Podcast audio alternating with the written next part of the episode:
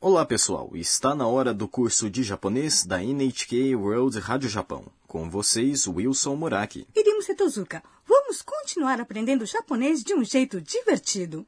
Esta é a lição 14 e a expressão de hoje é: ここにゴミを捨ててもいいですか Posso jogar o lixo aqui?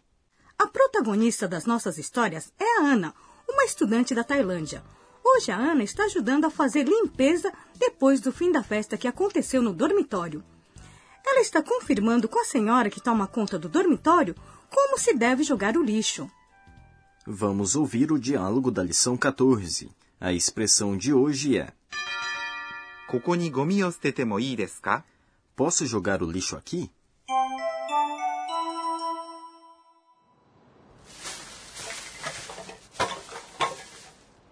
お母さん、ここにゴミを捨ててもいいですかそうね。缶は別の袋に入れてください。資源ですから。はい、わかりました。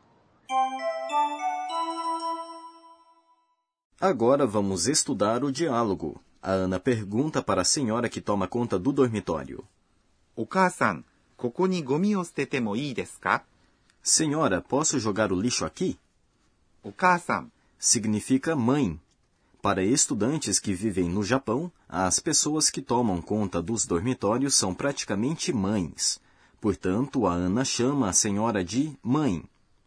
Pai se diz Otosan. Ah, entendi. Koko significa aqui. Ni é uma partícula.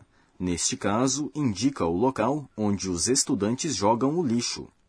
Gomi significa lixo. O é uma partícula que indica o objeto de uma ação. Stete é a forma T do verbo stemas, que significa jogar fora. Nós aprendemos como colocar verbos na forma T nas lições 8 e 9.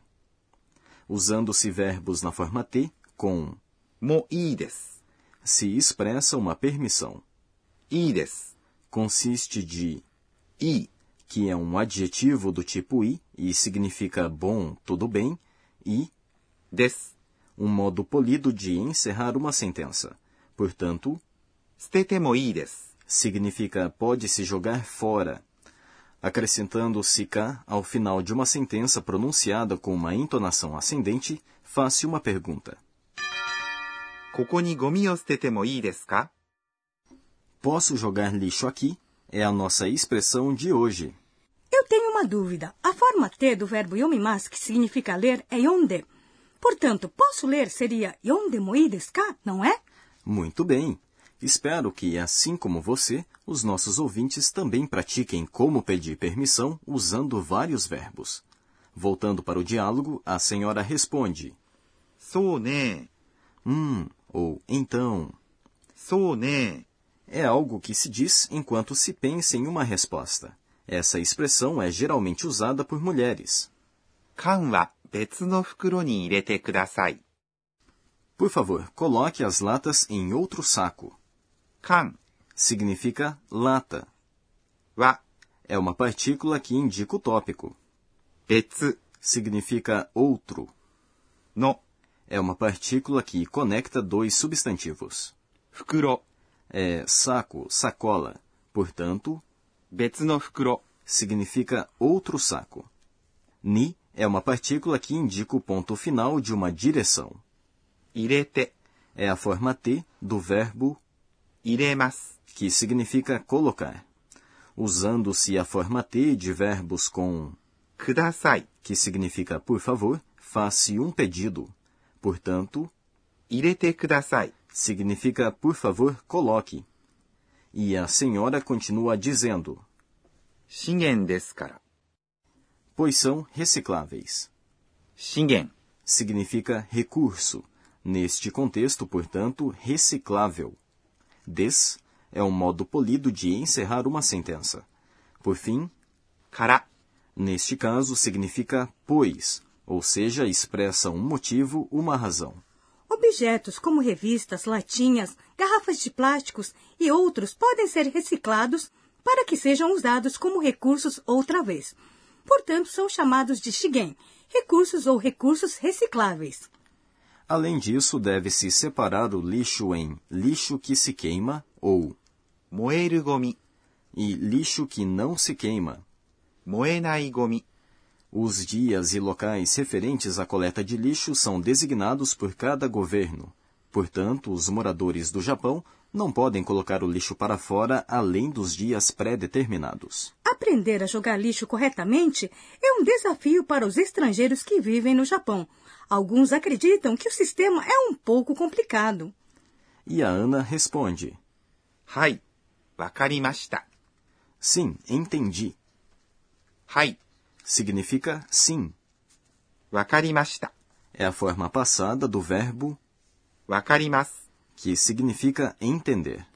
Geralmente se diz hai wakarimashita depois de se receber uma instrução, conselho ou uma bronca.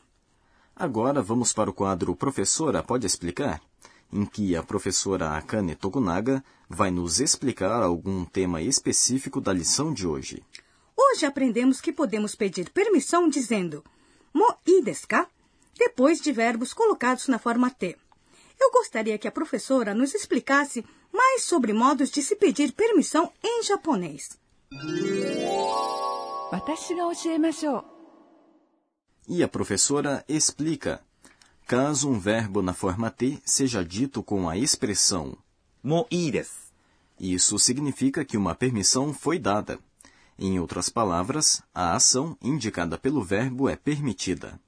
Por exemplo, caso você queira dizer para alguém pode comer ou você tem permissão para comer, é só usar a forma T do verbo tabemasu, que significa comer, ou seja, tabete, e depois mo desu. Portanto, tabete mo desu. Mas se você estiver pedindo permissão, é só acrescentar K ao final da sentença, falando com uma entonação ascendente. Por exemplo, caso você queira perguntar se pode comer algumas bolachas que estejam na sua frente, é só acrescentar K depois de tabetemoides, ou seja, tabetemoides ka? Posso comer? Caso a outra pessoa dê permissão, ela dirá: tozo, À vontade. Mesmo que você não saiba colocar na forma T o verbo taberu, você só precisa apontar para as bolachas e dizer: Ideska? Posso ou tudo bem? Assim, as pessoas entenderão o que você quer pelo contexto. É simples.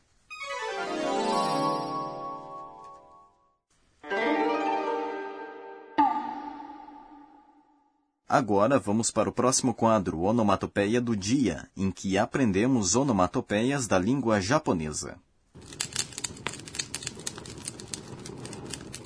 Parece que alguém está fazendo uma fogueira. Em japonês, essa expressão representa o som de algo queimando. Pati-pati. Pati-pati. O som de palmas também é pati-pati, não é? É mesmo. Agora, a próxima expressão representa o som produzido por chamas. Meramera. Meramera. O que indica exatamente essa expressão? Descreve chamas subindo em grandes labaredas. Meramera. Também indica que alguém está com inveja de outra pessoa ou com vontade de lutar. Alguém meramera de ciúmes? Dá medo, não? Esse foi o quadro Onomatopeia do Dia.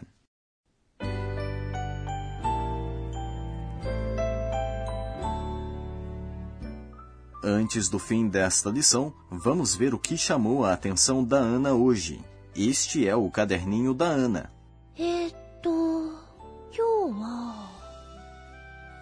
Existem regras detalhadas para a separação do lixo no Japão. É preciso, por exemplo, lavar bem as latinhas e as garrafas de plástico antes de jogar fora. Vou fazer tudo direito para ver se a senhora que cuida do dormitório me elogia. Este é o fim da lição 14. A expressão de hoje foi: Posso jogar o lixo aqui? Na próxima lição, a Ana vai para algum lugar de trem com seus amigos. Até lá!